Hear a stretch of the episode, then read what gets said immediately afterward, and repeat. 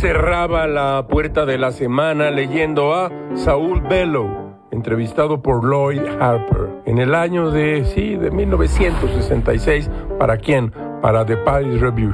Bellow, como usted sabe, escribió algunas de las grandes novelas del siglo XX estadounidense. Herzog, de 64, El legado de Humboldt, de 1975, o mm, pongamos Ravelstein, 2001.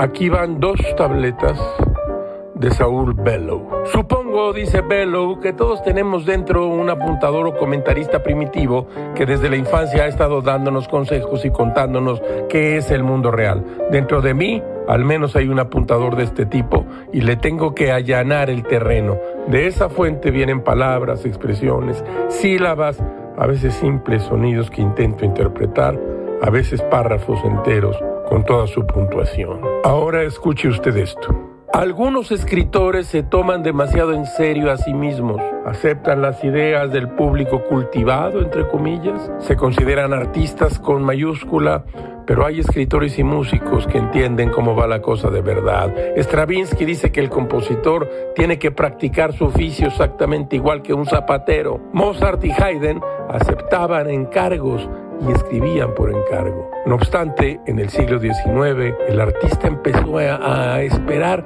pomposamente la inspiración, pero en cuanto te elevas a ti mismo al nivel de institución cultural, ya no te esperan más que problemas.